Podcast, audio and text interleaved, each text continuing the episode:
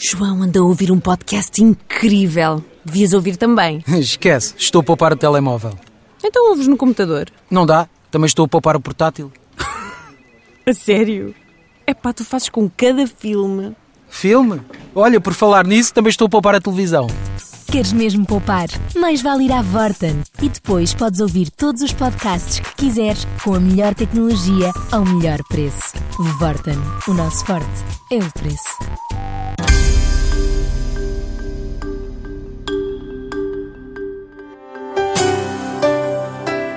Os respectivos planos nacionais de recuperação e resiliência vão ter que ser apresentados pelos países da União Europeia até final deste mês de abril e definem estratégias de investimento até 2026. O plano português é baseado em 36 reformas e 77 investimentos nas áreas sociais, clima e digitalização, num total de 13,9 mil milhões de euros em subvenções. O professor do Instituto Superior Técnico, António Costa Silva, também presidente da Partex, participou na elaboração deste plano e num evento online da Universidade Portugalense explicou por que diz ser este o momento de preparar o caminho da recuperação. É um vírus que tem um certo comportamento darwinista, penaliza os, os, mais vulneráveis, os menos saudáveis, e portanto eu penso que é uma característica distintiva da civilização também não deixarmos ninguém para trás, e por isso é que no documento da visão estratégica que elaborei também há uma atenção especial às políticas sociais e à coesão social, porque este vírus exponencia também as desigualdades. É um vírus que interrogou o paradigma do trabalho, nós vamos ter provavelmente no futuro modelos híbridos de trabalho, com teletrabalho e trabalho presencial, e nós estamos a ver que tudo o que vinha de trás com o chamado Asset Light Model, portanto o modelo da ligeireza dos ativos físicos e da migração de valor pelas plataformas digitais foi exponenciado por esta crise. E nós temos que dar muita atenção a isso, porque com as tecnologias digitais e a transição digital provavelmente o nosso país pode abrir áreas novas para competir eh, no mundo. E se as empresas fizerem corretamente essa transição digital, amanhã podemos ter uma espécie de micro multinacionais portuguesas a disputar e a competir no mercado mundial se essa transição digital sedimentar e se for fortalecida. Para a transição digital, o plano concentra 18% do montante global de fundos para assegurar a transformação que já está em curso, apesar das preocupações com a gestão de riscos. Preocupa muito a maneira como nós pensamos no risco e como é que estamos a gerir o risco nas sociedades modernas. Paradoxalmente, na nossa época e na nossa civilização, que acumula informação como nunca antes na história, nós não, somos, não estamos a ser capazes de transformar informação em conhecimento e conhecimento em sabedoria para lidar com os riscos. Foi assim que não conseguimos prever o ataque às Torres Gêmeas de 2001 em Nova Iorque, não fomos capazes de prever a crise financeira e económica de 2008, não fomos capazes de prever a Primavera Árabe de 2011 e também não conseguimos prever a escala incontornável que esta pandemia veio suscitar. E é aí que eu acho que a inteligência artificial, as máquinas que aprendem, os gêmeos digitais, se forem eficazmente aplicados, podem dar-nos essa, essa via de desenvolvimento, de começarmos a transformar de facto a informação em conhecimento e sabedoria. A crise pandémica revelou fragilidades do país, visíveis em fenómenos como o desemprego e nos 11 mil milhões de fundos por usar. Esta crise exponenciou todos os problemas económicos que o país tem, que não foi capaz de superar no século XXI. E esses problemas advêm da limitação do nosso mercado interno, da falta de capitalização das nossas empresas, do excesso da dívida pública, das próprias limitações da nossa estrutura produtiva, do, do, do fraco nível de investimento, da fraca produtividade e da alta fiscalidade que muitas vezes asfixia as nossas empresas. E eu penso que todos esses problemas hoje estão mais visíveis do que nunca. Nos primeiros 20 anos do século XX, se olharmos, a média de crescimento da economia nacional é de 0,35%. É uma vergonha nacional.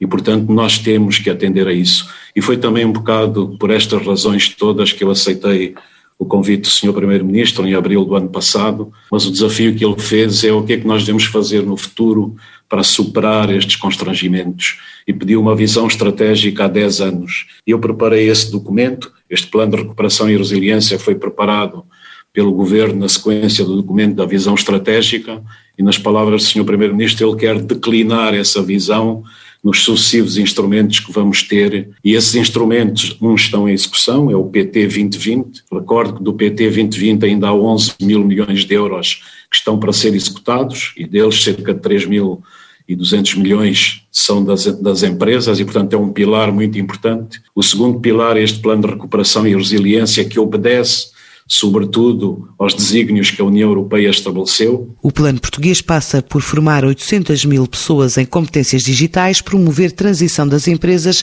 requalificar 36 mil trabalhadores, apoiar 30 mil PMEs, para lá de promover a digitalização da própria administração pública. Temos aqui, neste plano de recuperação e resiliência, cerca de 16 mil milhões de euros. E isto liga-se com o quadro financeiro plurianual que vai vir dentro de pouco tempo. Nesse quadro financeiro plurianual estão previstos mais 29,8 mil milhões de euros. Mas quando olhamos para a dimensão destes fundos, eles são apreciáveis, mas a interrogação que temos que fazer é como aplicar esses fundos, como fazer investimento que seja reprodutivo na, na economia, esteja associado a multiplicadores do desenvolvimento económico. Porque quando olhamos para a trajetória do país neste século, no século XXI, eu costumo dizer muitas vezes que entramos no século XXI e esquecemos a economia no século passado. Quando nós analisamos o nosso PIB per capita, ele tem oscilado nestes 20 anos à volta de 30% a 40% inferior à média da União Europeia. E nós não conseguimos sair daí. Portanto, o país está estagnado, está asfixiado, e se não desenvolver investimentos que sejam reprodutivos na economia, não vamos sair da cepa torta. A aposta no ecossistema de inovação de norte a sul do país, também na capitalização das empresas e um forte papel do Banco de Fomento, bem como requalificação de recursos, são dados como alavancas necessárias para Portugal crescer. Investir na educação e nas qualificações é um investimento reprodutivo se for bem feito. E o que se passa quando analisamos os indicadores, por exemplo, a percentagem da população portuguesa que termina o ensino secundário é ainda hoje uma das piores da União Europeia. Se daqui a 10 anos nós estivermos alinhados com a média europeia ou a superarmos, eu penso que estaremos a caminho de uma transformação. a segunda alavanca é o nível de capital por trabalhador que nós temos nas nossas empresas. Nós não podemos ignorar que não só tivemos um declínio de 7,6% do nosso PIB o ano passado, como temos cerca de 423 mil desempregados, portanto aumentamos 100 mil desempregados no ano passado, como fundamentalmente 27% das nossas empresas hoje têm capitais próprios negativos. E, portanto, se não atendermos a esta situação, vai ser extremamente difícil em termos do futuro. E a capitalização das empresas é extremamente importante. Eu sou das pessoas que defende que nós temos que ter um sistema bancário saudável. Sem um sistema bancário saudável é difícil termos uma economia saudável. A banca comercial saiu de um processo de estruturação difícil, mas é um pilar forte. Mas ele tem que ser conjugado com um banco de fomento para fazer investimentos a médio e longo prazo e intervir também no paradigma da capitalização das empresas, sem esquecer todas as outras fontes de financiamento. Mas a terceira alavanca é o ecossistema de inovação. No fim de 2019, o investimento que o país fez em ciência e investigação foi de 1,4% do PIB, é muito baixo. O desígnio do governo é chegar a, aos 3% do PIB em 2030. Temos que ser ambiciosos e se superarmos os 3% é muito significativo. No fim de 2019, houve 4 mil PMEs que reportaram investimentos em inovação e desenvolvimento tecnológico. É pouco no conjunto das PMEs em Portugal, mas é muito significativo se virmos que nos anos 90 nós nem tínhamos 200 PMEs que reportavam esse tipo de investimento. E atenção, em 2018 e 2019, pela primeira vez em dois anos seguidos, o investimento em inovação e desenvolvimento tecnológico do setor privado foi superior ao investimento público. E se nós alavancarmos a partir daí com mais investimento, mais ligação às universidades e aos centros de investigação, algo poderá mudar no futuro. As falhas e o potencial do país estão há muito estudadas e identificadas a nível internacional. Eu fiquei muito impressionado quando estava a preparar o trabalho da visão estratégica com a descoberta dos estudos da Universidade de Harvard, do seu laboratório de crescimento. Eles têm uma espécie de atlas da complexidade e nós sabemos que a riqueza de um país depende da complexidade da sua economia e no caso de Portugal é extraordinário. Eles descobriram que entre 2002 e 2017 Portugal foi capaz de criar 39 novos produtos foi o 12 país do mundo a fazê-lo. E nós comparamos com o desenvolvimento económico do país exatamente nessa altura, que é um, um, um desenvolvimento anémico, letárgico. Como é que isto é possível? Portanto, está estreitamente ligado àquilo em que nós falhamos. Nós temos competências funcionais, nós sabemos fazer. Aliás, durante esta crise, a resposta do sistema científico e tecnológico e das empresas foi extraordinário. Nós sabemos fazer. Mas depois, onde é que falhamos? Falhamos nas competências institucionais. Nós falhamos nas políticas públicas, aquilo que os economistas chamam os design mecanismos, os mecanismos de desenho das políticas públicas para fazer o mercado funcionar no sentido correto. Falhamos na gestão, falhamos no marketing, falhamos na ligação dos produtos com tudo aquilo que é a intervenção no mercado global. E, portanto, há muitas coisas aí que temos que trabalhar. Isto está ligado à quarta grande alavanca, que é a alavanca da gestão. É relativamente pobre. Quando nós nos comparamos em termos de produtividade com os Estados Unidos da América, 30% da diferença de produtividade é explicada pela qualidade da gestão. Aliás, uma das propostas que fiz no documento de visão estratégica é exatamente que todas as intervenções que se venham a fazer a nível das empresas impliquem o envolvimento das nossas faculdades de economia, com as equipas de gestão das empresas, para fazer uns cursos de refrescamento, de requalificação da gestão, ligado não só a toda a intervenção da transição digital, como a tudo o resto. A criação de uma universidade especializada em oceanografia nas regiões insulares da Madeira e Açores é defendida pela dimensão das preocupações climáticas centradas agora no fundo dos oceanos e na tundra siberiana. Nós não podemos esquecer que estamos a viver uma crise, que é uma crise pandémica, mas isso é apenas a ponta do iceberg.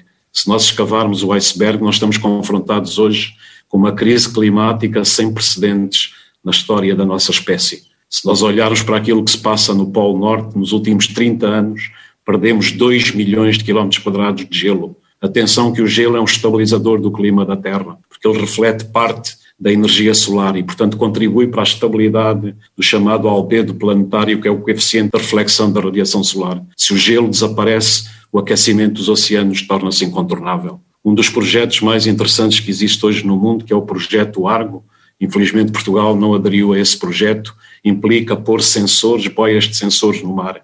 E uma das descobertas é que nos últimos 30 anos deixamos acumular nos 3 metros superficiais da camada do oceano energia que é equivalente a mil milhões de vezes a energia deflagrada pelas bombas atómicas de Nagasaki e Hiroshima. Atenção que nós temos uma bomba retardador no topo do oceano, uma bomba térmica. E é por isso que eu defendo que nós devíamos estabelecer uma grande universidade do Atlântico nos Açores e na Madeira, porque são dos sítios do mundo mais indicados para estudar a interação entre o oceano e a atmosfera, entre a terra e o ar é fundamental. Os cientistas ainda hoje não conseguem explicar, mas essa libertação de energia cria os fenómenos climáticos extremos. E, portanto, parte da digitalização tem que passar também pelo mar, pela recolha desta informação, pelo desenvolvimento de equipas que estão, nesta altura, a revolucionar a oceanografia, estão a revolucionar a investigação climatológica e que são extremamente importantes para fazer face à ameaça climática. Há aqui uma ligação umbilical, mas há um outro fator que me preocupa muito, como homem que estuda muito as ciências da Terra, que é a minha profissão e a minha vocação, que é tudo o que se passa no permafrost siberiano. Nós temos armazenados no solo gelado, que cobre toda a tunda ártica, cerca de 1,5 bilhões de toneladas de carbono orgânico. Atenção que este carbono orgânico é duas vezes superior a todo o carbono que nós já emitimos para a atmosfera. E se este permafrost siberiano é aquecido e liberta este carbono para a atmosfera, dentro de 10, 12 anos podemos ter condições muito difíceis de vida no nosso planeta. E, portanto, é por isso que eu defendo que esta década é crucial para superarmos os nossos desafios. Mas a alavanca do crescimento para Portugal também pode passar pelo cruzamento da biologia com as ciências de computação. E nós já estamos a ver nas terapias genéticas, nas vacinas, em todos esses desenvolvimentos. E não tardará que nós vamos ter talvez o primeiro ser humano no mundo cujo genoma é desenhado e editado à nascença, que nos coloca problemas novos. Há estudos da McKinsey que dizem que o impacto desta revolução digital pode ser 10 vezes maior do que a revolução industrial, é uma escala 300 vezes maior do que antes aconteceu. E, portanto, todos estes desenvolvimentos eh, que estão a dar-se no mundo, no mundo de hoje convocam múltiplas questões. Nos Estados Unidos há estudos muito interessantes, eles mostram que quando foi quando Alexander Bell inventou o telefone, levou-se mais de 50 anos ao telefone chegar a metade dos lares americanos. Isso já não aconteceu a seguir, quando houve as revoluções seguintes, por exemplo, na revolução da, da, da, da televisão demorou muito menos tempo, e quando vamos para a internet, a internet demorou três anos, o Facebook um ano, os últimos desenvolvimentos são meses para as pessoas adotarem em massa. Eh, muda muita coisa no funcionamento das nossas sociedades. O caminho da sustentabilidade vai contar também com a nova rede 5G, que em conjunto com a conectividade e a produção de informação podem mudar o destino das assimetrias do interior do país. Se nós olharmos para um exabyte de informação, é, é, equivalente a cerca de 4 mil vezes toda a informação que existe na Biblioteca do Congresso dos Estados Unidos da América. Quando depois olhamos para o que se tem passado, fim de 2020, nós tivemos cerca de 4 mil exabytes de informação que são acumulados e quando comparamos com 2005 é um aumento de quase 300 vezes. Quer dizer, em, poucos anos nós estamos a produzir a mesma informação que praticamente a espécie humana produziu no passado. E há cálculos da McKinsey, estimativas, que nos próximos cinco anos nós vamos produzir o mesmo volume de informação que a nossa espécie produziu nos últimos 5 mil anos. E os dados são o petróleo do século XXI.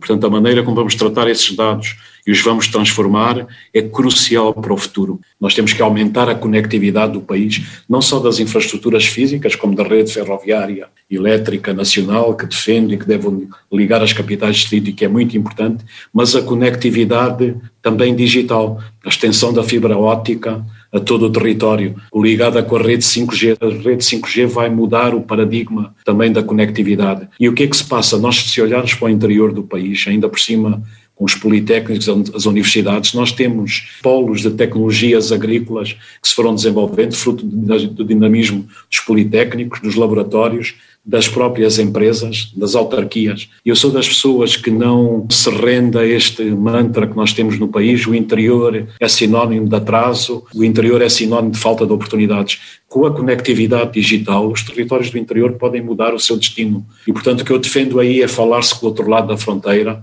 criar-se espaços geoeconómicos integrados e transformar isto que hoje chamamos o interior numa espécie de centralidade do interlando ibérico. Afinal, Madrid foi a cidade da Península Ibérica que mais se desenvolveu. Não há nenhuma razão para associarmos interior a atraso, a desertificação, a tudo aquilo que se está a passar. Portanto, com grande inquietação, grande incerteza, com a pandemia, com a crise social e económica, mas é não nos esquecermos desse, desses fios de luz nos podem iluminar para sairmos desta situação gravíssima em que nos encontramos. O setor primário não é esquecido neste plano de resiliência pelo papel e peso que pode ter a nível de sustentabilidade. Para assegurarmos a transição climática é muito importante não esquecermos a área da bioeconomia e das bioindústrias. Isso tem a ver com o desenvolvimento de empresas e de indústrias que sejam capazes de criar produtos biológicos, por exemplo, para substituir os plásticos, os fertilizantes químicos, mas também a todas as áreas de desenvolvimento das bioindústrias, sobretudo da, da bioeconomia, mesmo relacionada com o mar. Nós temos águas que são muito indicadas para produzirmos algas e com as algas e as microalgas nós podemos ter não só uma nova fileira alimentar, como ter toda uma série de produtos biológicos que possam intervir ao nível das, da, da indústria farmacêutica, da indústria cosmética. E, portanto, a bioeconomia é uma das grandes orientações da União Europeia para esta transição climática e para esta transição também energética, e foi nessa base que foi aí incluída e a agricultura hoje representa apenas 4% do PIB do país. Mas atenção, nós já temos no país experiências de agricultura de alta precisão que entronca numa melhor gestão não só das culturas agrícolas, como dos solos, dos modelos de ocupação do território e da sua interação com as florestas. E por isso é que também há aqui um ênfase especial nestas agendas, o que não significa que quer no PT 2020, quer no Horizon, no próximo programa Horizonte Europa e no próprio quadro financeiro plurianual, não haja outras apostas fortes na investigação. E um dos exemplos que eu dou, me parece um exemplo extraordinário, é exatamente o do matemático russo Andrei Markov, que era genial, desenvolveu as cadeias são as cadeias de Markov, aplicando-as a um poema do Pushkin, que é o Eugene Olgin, E, portanto, no fundo, o que ele cria é um modelo probabilístico que estimava a probabilidade de ocorrer uma letra ou uma palavra tendo ocorrido letras ou palavras anteriores. E, portanto, na altura era um lunático. As cadeias de Markov estão hoje na base, de, estão na base do PageRank, que é o início do algoritmo da Google. Estes algoritmos hoje valem bilhões de dólares e tudo começou na cabeça genial de um matemático que desenvolveu todas essa, todos os potenciais dessas cadeias de Markov que hoje aplicamos. E, portanto, o que nós temos é que apostar significativamente em todas as, as áreas de investigação e é isso que eu defendo. Se nós tivermos estes sistemas inteligentes e que são aplicados aos diferentes, aos diferentes segmentos da economia, muito provavelmente nós podemos ter maior sustentabilidade, um uso inteligente dos recursos sem pôr em causa os equilíbrios ambientais onde eles operam. Para inspirar a concretização do Plano Português de Recuperação e Resiliência, António Costa e Silva recorre à poesia. Nós somos um povo que é muito individualista, cooperamos pouco uns com os outros por exemplo, se olhar mesmo a nível do, do, do, tecido empresarial, nós temos o talvez dos países piores da Europa em termos de conteúdo importado das nossas exportações. Mas escolho o poema do medo do Alexandre O'Neill porque é exatamente temos que superar esse medo. Às vezes nós não arriscamos, estamos sempre muito envolvidos em lutas autofágicas e é por isso que eu acho que nós aqui temos que superar tudo aquilo que são essas lutas autofágicas ao longo do tempo, superar o rancor partidário, a tribalização da política, nesta altura, face a uma crise desta dimensão, eu penso que é muito mais aquilo que nos une do que aquilo que nos divide e a tentar construir uma plataforma para pôr este plano a funcionar, sem sermos tolhidos pelo medo e pelo facto de acreditarmos poucos em, pouco em nós próprios. Da palavra aos atos, o documento esteve em consulta pública até março, envolveu múltiplas conversações nos últimos meses, agora é tempo de fazer chegar o conteúdo definitivo a Bruxelas até final deste mês de abril.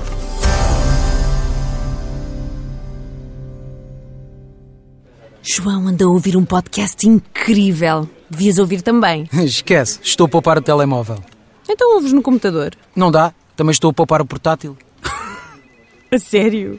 É pá, tu fazes com cada filme. Filme? Olha, por falar nisso, também estou a poupar a televisão. Queres mesmo poupar? Mais vale ir à Vorten. E depois podes ouvir todos os podcasts que quiseres com a melhor tecnologia ao melhor preço. Vorten. O nosso forte é o preço.